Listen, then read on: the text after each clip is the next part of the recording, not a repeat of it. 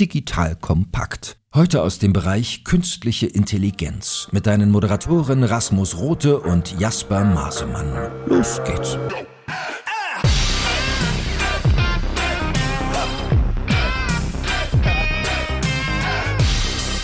Hallo und herzlich willkommen zu einer weiteren Folge von AI Unplugged von Digital Kompakt. Mein Name ist Jasper Masemann, ich bin Partner beim Venture Capital Fonds HV Capital in Berlin und ich investiere gerne in Software und KI. Hallo, ich bin Rasmus Rote und Gründer von Merantix, einem Venture-Studio für künstliche Intelligenz. Mein Background davor war in der KI-Forschung.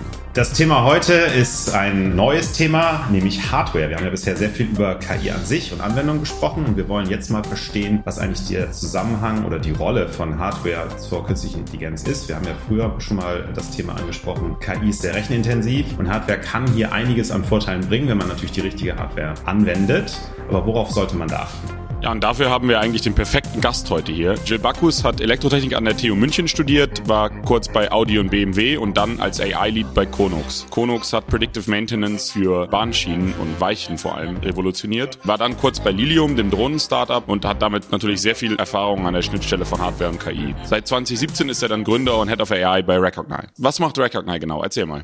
Jo, hi, grüßt euch. Recognize hat angefangen vor vier Jahren. Ganz am Anfang hatten wir erstmal das Ziel, lasst uns mal zusammenkommen, lasst uns mal mit einem weißen Papier anfangen und wirklich überlegen, wie kann man den schnellsten AI-Chip für eine genaue Anwendung, die ich dann gleich erkläre, entwickeln. Ganz am Anfang waren es nicht autonome Fahrzeuge, dieser Fokus kam erst später. Am Anfang haben wir gesagt, Neural Networks werden ja trainiert oder ausgeführt. Diese beiden Modi gibt es quasi. Unser Chip ist für das Ausführen eines schon trainierten Neural Networks. Das ist natürlich ganz relevant in autonomen Fahrzeugen, aber potenziell potenziell auch in anderen Anwendungen, das möglichst performant zu machen, möglichst genau zu machen, schnell zu machen, möglichst wenig Strom dabei zu verbrauchen. All das waren quasi unsere Ziele, auch eine kleine Latenz zu haben, also quasi eine kleine Verzögerung von, es passiert etwas in der realen Welt, meine Image-Sensoren sehen das und wann habe ich jetzt fertig die Intelligenz berechnet. All diese Sachen wollten wir revolutionieren, wollten wir viel schneller als die Platzhirsche, als die Konkurrenz machen. Wenn du jetzt mal vielleicht für unsere Zuhörer deine Motivation nochmal beschreibst, sogar noch einen Schritt früher. Wieso will man man sowas, wenn man da diese ganzen großen Hardwarehersteller da draußen sieht? Wie kommt man überhaupt auf so eine Idee, so bold zu sein? Also die Idee wurde, muss ich fairerweise sagen, an mich herangetragen durch meine werten Mitgründer, die auf mich zukamen und gemeint haben, hey, wir müssen noch ein AI-Team in Europa aufbauen. Tatsächlich hatte auch ich schon lange davor immer wieder mit dem Gedanken gespielt, für Machine Learning-Anwendungen extra einen Chip zu entwickeln. Ich habe nämlich davor länger auf FPGAs, was so flexiblere Chips, die aber dann weniger effizient sind, lange darauf Machine Learning-Algorithmen appliziert. Machine Learning an sich sich ist erstmal super faszinierend. Ich denke, jeder, der da irgendwann in dieses Feld einsteigt, ist erstmal vom Hocker gehauen, wie, wie faszinierend es ist, was man damit erreichen kann. Chips wiederum finde ich auch sehr faszinierend, hat mich schon immer fasziniert, schon als Sechsjähriger, weil es wie ein Autobahnnetz an super intelligenten Strömen ist und hoch optimiert und man kann mit einem kleinen Chip, der jetzt wie bei uns zum Beispiel gerade mal 10 Watt verbraucht, die Leistung erreichen, was vor 20 Jahren noch der schnellste Supercomputer der Welt wäre. Das war einfach so meine Grundmotivation. Das ist womöglich womöglich auch immer noch die Motivation für mich, morgens aufzustehen. Ja. Wieso ist das speziell für KI so wichtig? Weil es gab ja auch schon vorher rechenintensive Anwendungen und Chips, die auf bestimmte Anwendungen spezialisiert waren. Also was ist da nochmal das Spezielle für im Bereich KI? Der Rechenaufwand ist schon mal riesig, das muss man einfach erstmal sagen. Und es ist allerdings auch sehr gut, Hardware zu gießen, kann man sagen, weil es sehr repetitive Operationen sind. Also ein Neural Network, ja, was erstmal sehr grandios klingt. Im Endeffekt passiert da ein und die gleiche Sache, weiß nicht, 25 Millionen Mal. Wenn man eine Struktur sehr intelligent auslegt, in einer Chip-Architektur eben, dann kann man das sehr gut optimieren. Und das ist einfach bisher nicht so stark passiert. Ja, es gibt natürlich schon die Platzhirsche wie Nvidia und so. Also wir haben 2017 angefangen, da gab es natürlich Nvidia auch schon. Und die hatten natürlich auch schon eine Reihe an Grafikkarten, die für KI-Training schon missbraucht wurden, wenn man das vielleicht extrem ausdrücken will. Aber die sind ja auch optimiert auf ganz viele andere Workloads wie Grafikanwendungen und so weiter. Und jetzt einen Chip zu machen, der wirklich nur für KI ist, das gab es so bis dahin jetzt noch nicht. Ja, jetzt natürlich gibt es noch ein paar andere, die das auch gemacht haben, aber ja. Werbung. Aufgepasst! Wenn du ein B2B-Unternehmen bist, möchtest du jetzt deine Sales Pipeline mit neuen B2B-Leads füllen und dafür empfehlen wir dir unseren Partner SalesViewer. SalesViewer lässt sich total einfach erklären. SalesViewer entschlüsselt nämlich Unternehmen, die deine Webseite besuchen und zeigt diese in Klarnamen an. Du und dein Team sehen also ganz genau, wer eure Webseite besucht und wofür sich diese potenziellen KundInnen interessieren. Und dann gibst du einfach Vollgas, denn du kannst diese Unternehmen dann ja zielgenau ansprechen und einfach zu neuen KundInnen machen. Im Marketing und Vertrieb ist das also eine Wahnsinnsunterstützung für die B2B-Lead-Generierung. Deshalb nutzen schon viele Marktführer wie Stepstone, Avato Systems, Spot5, Talon One oder die Vodafone-Tochter Grand Centric Sales Viewer und generieren damit täglich neue B2B-Leads. Und wenn das für dich interessant ist, dann teste SalesViewer doch einfach mal kostenlos. Alles, was du dafür wissen möchtest, findest du unter folgender Weiterleitung digitalkompakt.de slash salesviewer. Und wie immer verlinke ich dir das auch auf unserer Sponsorenseite unter digitalkompakt.de slash Sponsoren. Das war's mit dem Werbespot. Du sagtest ja, das ist ja sehr generell natürlich jetzt und du meintest schon, ihr seid Richtung autonomes Fahren gegangen an einem Punkt. Könnt ihr vielleicht kurz beschreiben, wie dieser Pfad war? Also man fängt an und sagt, wir, wollen es besser machen und dann findet man irgendwann seinen Bereich. Kommt sowas?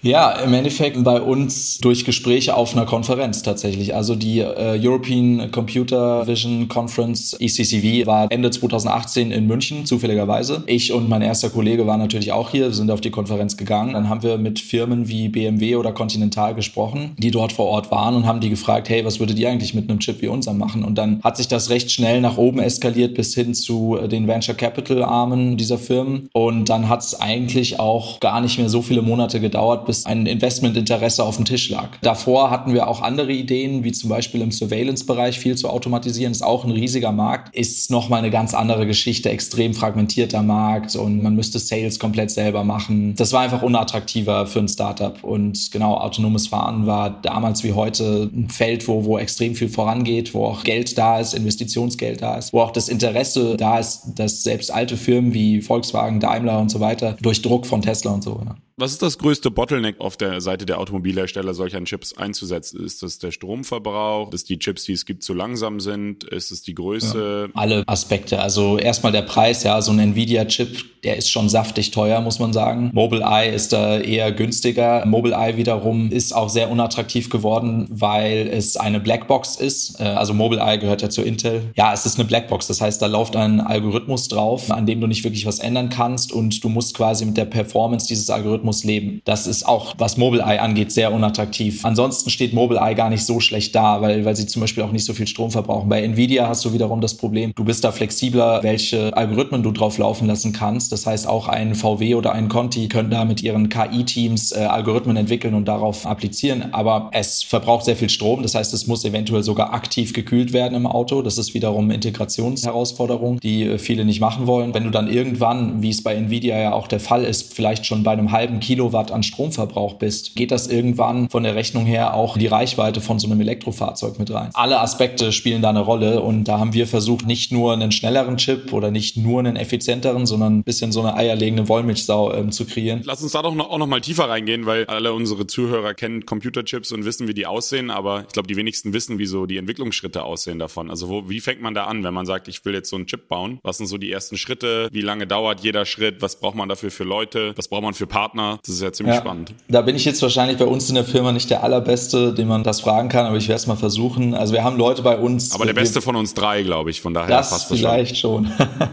genau. Nochmal zu unserer Aufstellung. Wir haben ja unser Chip-Team in den USA und unser AI-Team hier. Ich bin natürlich hier in Deutschland, München verankert.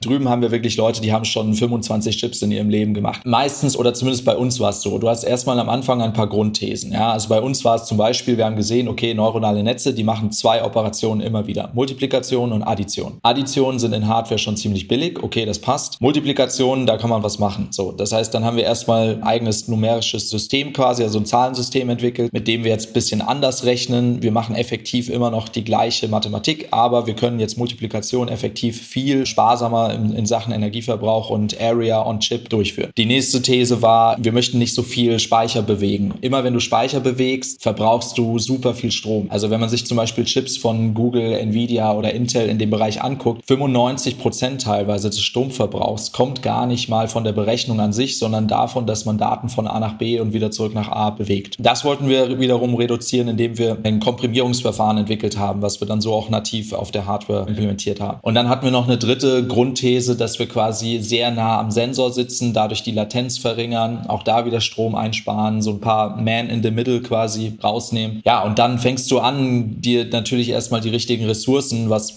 am Anfang einfach die Menschen sind, zusammenzukarren und vielleicht bleibst du anfangs erstmal auf einem rein mathematischen Level. Ja, ich meine, bei unserem Chip geht es ja viel um Mathematik, das ist jetzt kein Networking-Chip oder so und versuchst erstmal deine ganzen Thesen zu überprüfen, die ganze Mathematik zu durchdringen. Irgendwann geht es dann weiter, dass du vielleicht schon so System C-Code schreibst, wo du schon sehr hardware-nahe Zyklen einer digitalen Hardware simulieren kannst. Ja, und dann irgendwann geht es halt, dass du Hardware Description Languages, also das sind auch quasi Programmiersprachen, verwendest wie Verilog oder VHDL und in diesen Sprachen beschreibst du dann schon wirklich das, was du am Ende natürlich nochmal mit ein paar Schritten wirklich in einen Chip gießen kannst. Am Ende hast du dann deinen Bauplan, so wenn du so willst, wie so ein Architekturplan für ein Haus und das schickst du dann eben an den Chip Manufacturer. Bei uns war das TSMC, der größte Hersteller der Welt. Entscheidest dich für ein Fertigungsverfahren. Bei uns waren es sieben Nanometer. Ja, und dann musst du nochmal so drei bis vier Monate warten und kriegst dann deinen ersten Chip zurück. So ungefähr funktioniert das, ja.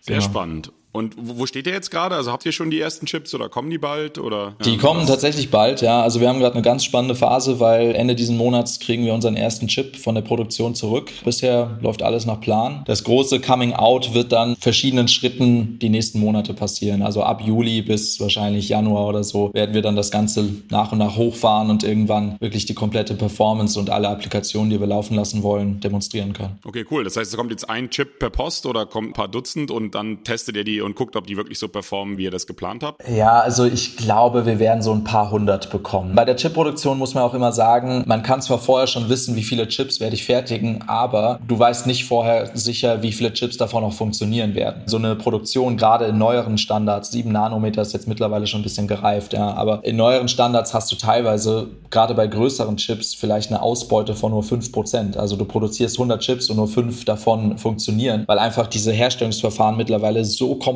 sind, dass nur ein kleiner Fehler passieren muss. Ein Transistor funktioniert da nicht, dann kann schon gleich ein ganzer Bereich auf einem Chip nicht funktionieren und dann kannst du das Ding nicht gebrauchen. Bei uns ist es ein sehr kleiner Chip, das heißt, du hast da schon mal eine viel höhere Wahrscheinlichkeit, dass du viele findest, die funktionieren und es ist auch ein etwas ausgereifteres Verfahren. Das heißt, es werden wahrscheinlich annähernd alle Chips, die wir jetzt produzieren lassen, auch funktionieren. Wie viele Chips man dann am Ende bekommt, ist auch gar nicht so die Kostenfrage. Die großen Kosten passieren ja dadurch, dass man diese Belichtungsmasken quasi einmal fertigen lässt. Das sind die Millionen an Dollars, die du da rein reinstecken musst. Wenn wir dann irgendwann sagen, okay, jetzt möchten wir nochmal 100 Chips, dann sind das deutlich niedrigere Kosten.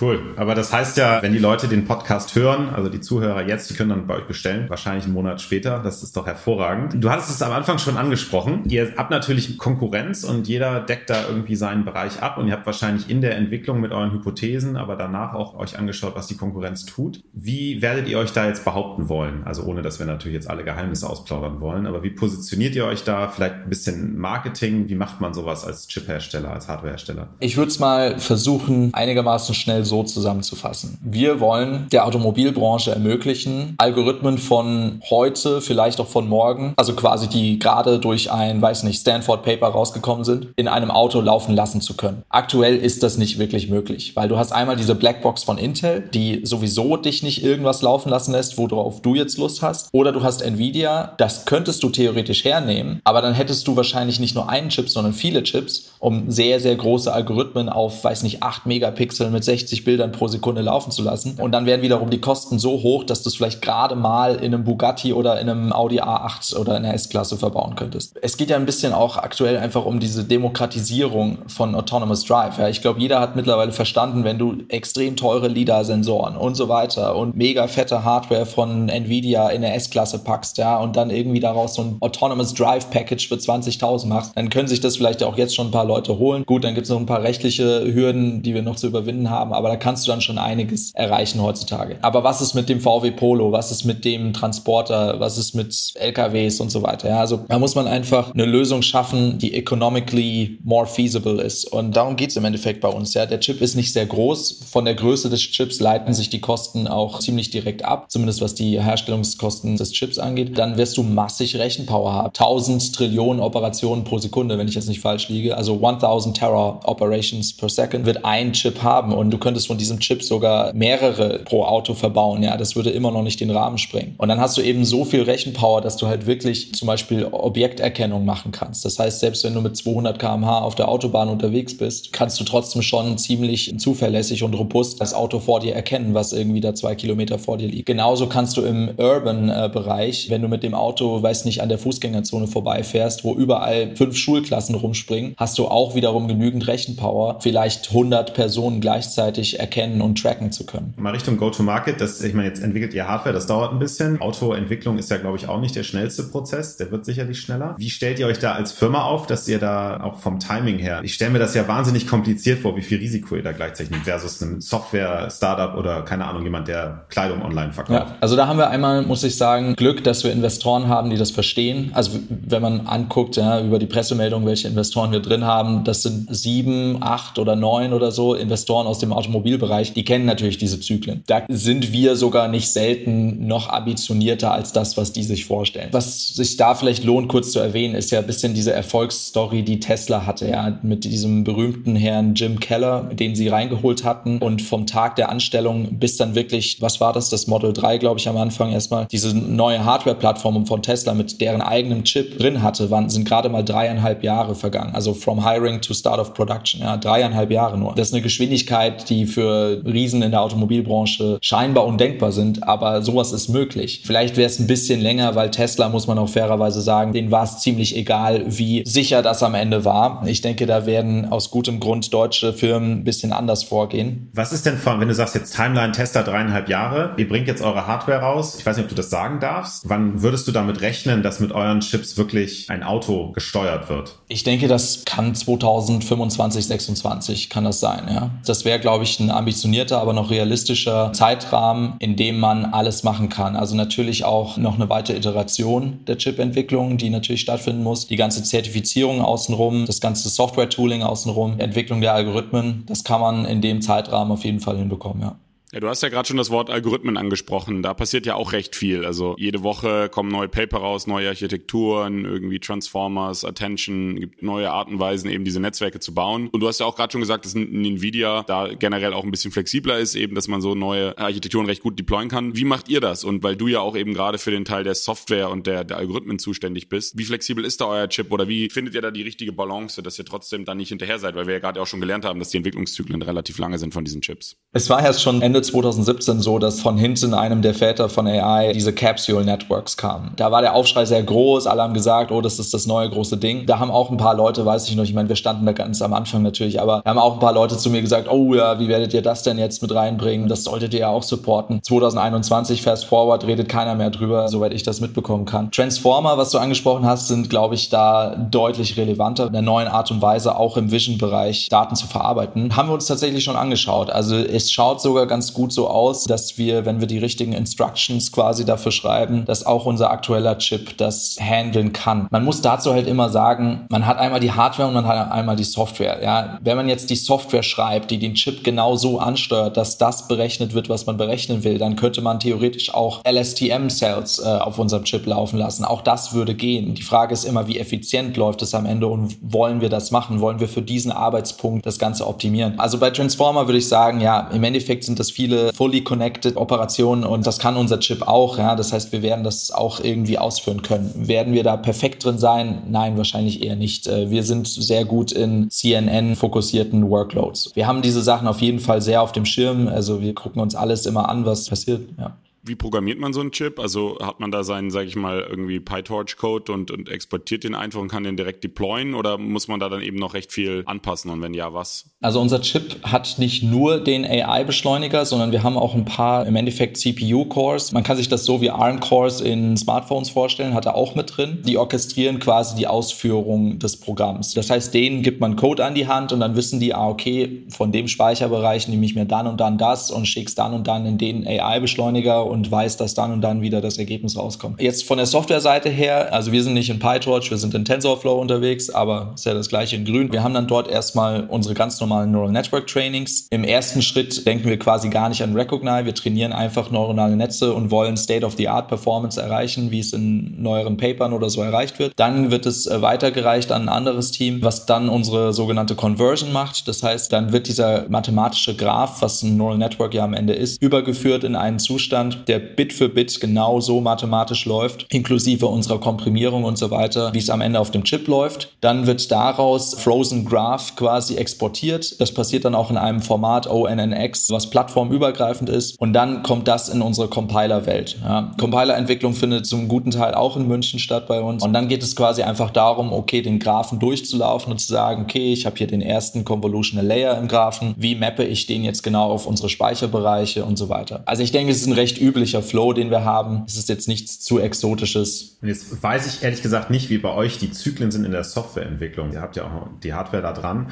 Aber wenn du jetzt in die Zukunft schaust, habt jetzt die ersten Chips, dann werden die angewandt, wird getestet, dann wird das auch in die Produktion vielleicht gebracht. Aber rein auf der Softwareseite, was siehst du eigentlich noch für Trends, die sich dann vielleicht auch in eure Hardware übersetzen werden, was das Thema Machine Learning und Computer Vision angeht, was ihr auch umsetzen wollt? Also was liest du gerade gerne, was findest du spannend und glaubst, dass das in der Zukunft kommen wird? Also ich denke, Transformer sind sehr interessant, was Rasmus auch schon erwähnt hat. Ja, ich meine, da bin ich jetzt auch nicht der Einzige, der das sagt, weil die einfach nochmal an dieses ganze Thema Kontext anders rangehen als rein Convolutional Neural Networks. Ja, also für, für Neural Networks ist es ja wichtig, das ganze Bild zu verstehen, ja, den ganzen Kontext zu sehen, weil nur so kann ich zum Beispiel ein Auto erkennen, was jetzt zum Beispiel das ganze Kamerabild ausfüllt. Das passiert in neuronalen Netzen, wie man es heutzutage im Vision-Bereich macht, also ohne Transformer, über so ein Receptive Field, was recht unintelligent über die Struktur eines Neural Networks aufgebaut wird hinweg. Transformer machen das bisschen grundsätzlich anders und ich denke, das macht viel Sinn. Also das wäre auf jeden Fall ein Thema, was, denke ich, viel Sinn macht, sich nochmal genauer anzugucken. Aber wie gesagt, unser erster Chip wird wahrscheinlich eine ganz gute Chance auch haben, sowas ausführen zu können. Ich meine, es gibt immer wieder kleinere Sachen, wie zum Beispiel Aktivierungsfunktionen, ja, wo man sich auch überlegen könnte, wollen wir das nativ in Hardware unterstützen, weil die hier und da nochmal vielleicht ein halbes Prozent oder so bringen. Ich muss sagen, so an ganz großen Trends sehe ich aktuell sonst nicht viel. Das klingt so ein bisschen wie, dass eigentlich das nächste ist dann Quantencomputer, aber die haben natürlich ihre eigenen Anwendungen. Ich nehme an, daran arbeitet ihr jetzt nicht gerade. Genau, also bringt erstmal euer okay, ja, wenn du über sowas redest, okay, dann, also unser Chip ist ziemlich langweilig in der Hinsicht, muss man sagen, weil wir machen ganz normale digitale Technik. Da ist jetzt nichts analog zum Beispiel. Ja, es gibt natürlich auch Firmen, die versuchen, Neuronen eines Neural Networks analog zu berechnen, was halt nochmal deutlich stromsparender ist und so.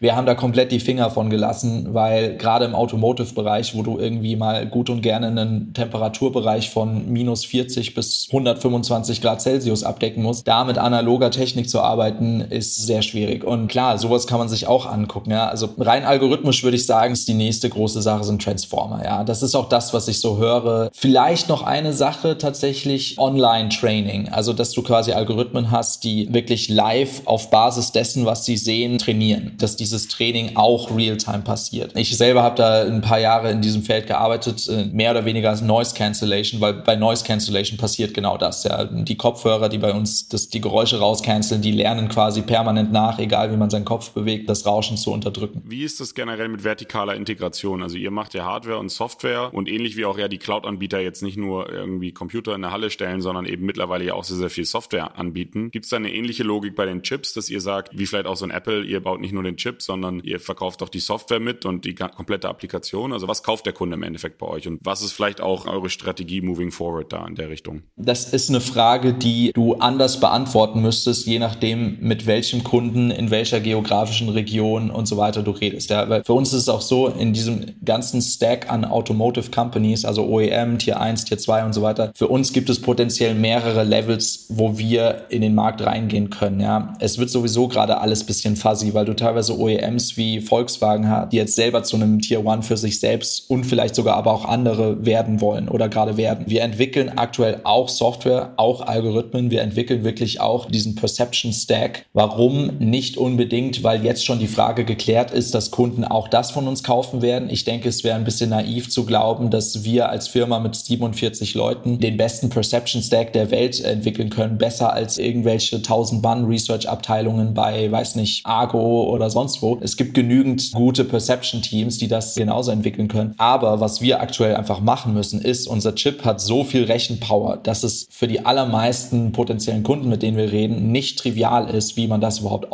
ausnutzt. Ja, also 1000 Terra-Operationen, die ich potenziell wirklich einer einzigen Kamera geben könnte. Da gibt es ein paar Regler, die man trivial nach oben drehen kann. Also zum Beispiel die Auflösung, die Bildrate, die Größe des Netzwerks. Aber irgendwann ist auch Schluss und dann muss man halt mit komplexeren Sachen wie Ensembles zum Beispiel anfangen. Ja, also dass ich quasi mir jedes Bild mich mit nicht nur einem Objekterkenner angucke, sondern mit fünf, wie so ein Voting Parliament habe, ob da jetzt gerade wirklich ein Auto ist oder nicht. Deswegen müssen wir momentan sowieso, also wir reden da ganz gerne von so einem Referenzmodul. Ja, wir, Modul bedeutet hier, es ist ein bisschen mehr End-to-End -End als nur der Chip. Wir haben wirklich ein Kamera-Frontend, das ganze I.O. zum Chip, den kompletten Software-Stack, inklusive der ganzen Vision-Algorithmen und zeigen da quasi einmal von vorne bis hinten, wie kann so ein Flow End-to-End -End wirklich ausschauen. Ja, wie kann das als quasi kleines System komplett funktionieren? Und diese andere Frage, die du ansprichst, also was kauft der Kunde am Ende, da muss man genau schauen. Also wir reden momentan mit verschiedenen Firmen über verschiedene potenzielle Businessmodelle auch. Das steht aktuell noch ein bisschen in den Sternen und ist für uns jetzt gerade auch gar nicht so relevant, weil für uns ist klar, wir wollen jetzt sowieso erstmal end-to-end so einen, so Referenzdemonstrator äh, bauen. Ja.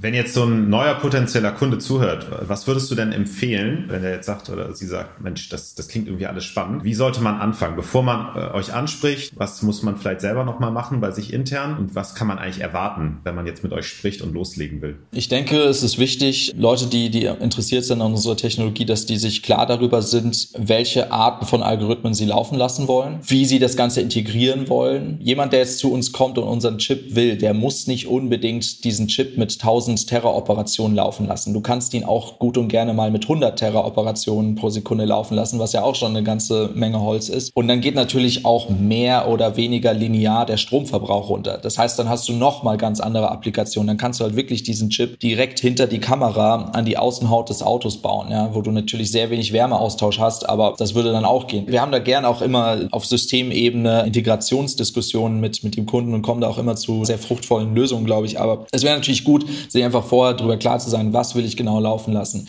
Wie will ich das in mein Auto integrieren lassen? Will ich das Ganze in ein absolutes Premium-Fahrzeug einbauen oder geht es mir um den Kleinwagen, der irgendwas erreichen können soll? Ja? Was will ich überhaupt genau erreichen? Will ich jetzt eher so Level 2, 3 Autonomie haben, wo auch mal viel verziehen wird oder geht es mir um Level 4, 5, wo es wirklich darum geht, absolut robust Sachen zu erkennen? Und dann sind wir eben nämlich wieder bei diesen nicht trivialen Themen wie Ensembles, ja, dass ich wirklich schaue, wie kann ich durch, durch andere Methoden die Robustheit meiner Erkennung noch weiter nach oben schrauben. Ja. Genau, einfach sich darüber komplett klar zu sein, das hilft schon mal viel und dann kann man in einen Dialog gehen, um zu schauen. Auch Sensoren sind so ein Thema übrigens, äh, also welche Sensoren will ich überhaupt verwenden? Da haben wir auch viel Expertise. Wir, wir können auch jedem Kunden helfen, zu einer guten Lösung, glaube ich, zu kommen. Das wären so die Themen, die ich im Kopf habe. Ja. Sehr cool. Du hast ja zwischendurch mal gesagt, du weißt nicht, ob du der Richtige bist, um das zu erklären. Ich habe das Gefühl, ich habe sehr viel verstanden gerade. Von daher, ich fand, das war jetzt super gut, dass du uns das so erklären konntest und alle, die zuhören und die Interesse dran haben. Also ich jedenfalls habe ein sehr gutes Gefühl bekommen, dass ihr dem Kunden keinen Quatsch verkauft, dass ihr genau wisst, was ihr da tut und dass das sicherlich Sinn macht, mal mit euch zu sprechen und vielleicht noch mit ein paar anderen. Aber dass ihr da auf jeden Fall vorhabt, was zu bauen, was den Kunden richtig was bringt. Und deswegen freue ich mich sehr, dass wir so eine Technologie auch in Deutschland haben, dass ihr da richtig Gas gebt drauf auf dem Thema. Also vielen, vielen Dank, dass du die Zeit hattest für uns. Wir werden natürlich alles verlinken und alle zu euch schicken. Jo. Und äh, ja, viel Erfolg. Dankeschön, Dankeschön. Danke, Jill. Ciao. Danke euch. Ciao. Tschüss. Danke fürs Zuhören beim Digital Kompakt Podcast. Du merkst, hier ziehst du massig Wissen für dich und dein Unternehmen heraus. Wenn du mit uns noch erfolgreicher werden möchtest, abonniere uns auf den gängigen Podcast-Plattformen. Und hey, je größer wir werden, desto mehr Menschen können wir helfen. Also erzähl doch auch deinen Kolleginnen und Kollegen von uns. Bis zum nächsten Mal.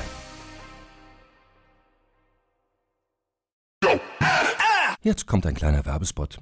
Aufgepasst! Heute gibt's Werbung in eigener Sache. Wir wollen dich nämlich besser kennenlernen, weil viele hören Woche für Woche unseren Podcast und dabei wissen wir gar nicht immer, wer genau diese Leute sind. Und natürlich wollen wir ja aber wissen, wer du bist, um unseren Inhalt auch an deinen Interessen ausrichten zu können. Und um das zu ändern, habe ich eine Umfrage vorbereitet. Dort kannst du uns erzählen, wer du bist und wofür du dich interessierst. Und was du davon hast, naja, ich meine, je besser wir dich kennen, desto besser können wir unseren Podcast an deine Bedürfnisse anpassen. Und dann spreche ich auch keine Werbung mehr für Penispuppen und Online-Casinos ein, wo dich womöglich ganz andere Dinge interessieren. Nein, kleiner Spaß und trotzdem, du tauschst fünf bis zehn Minuten deiner Zeit gegen viele Stunden noch bessere Unterhaltung und Tiefenwissen in der Digitalwirtschaft. Klingt für mich nach einer Win-Win-Situation und geh doch also daher mal auf die Seite digitalkompakt.de/slash Umfrage. Fülle diese nach bestem Wissen und Gewissen aus und freue dich in Zukunft auf noch besseren Content auf Digital Kompakt. Ende der Werbung.